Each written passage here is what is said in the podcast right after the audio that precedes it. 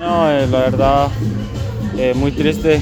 Eh, veníamos con la intención de sumar los tres puntos y bueno, lastimosamente no se, no se nos dio el resultado.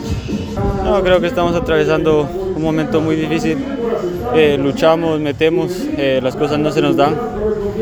Pero bueno, aprovecho para pedirle una disculpa a todos los chivos que, les estamos dando estos resultados, ¿verdad? Sí, bueno, eh, gracias a Dios pude anotar mi segundo gol en Liga Nacional. Pero bueno, eh, no, si- no sirve de nada, ¿verdad? Porque no, no, no pudimos sacar un resultado positivo, que era lo que veníamos a buscar. Sí, creo que empezamos bien. De ahí metimos el gol. Y no sé, des- desconcentraciones nuestras. No, nos costaron los, los dos goles y nos vamos tristes por las derrotas.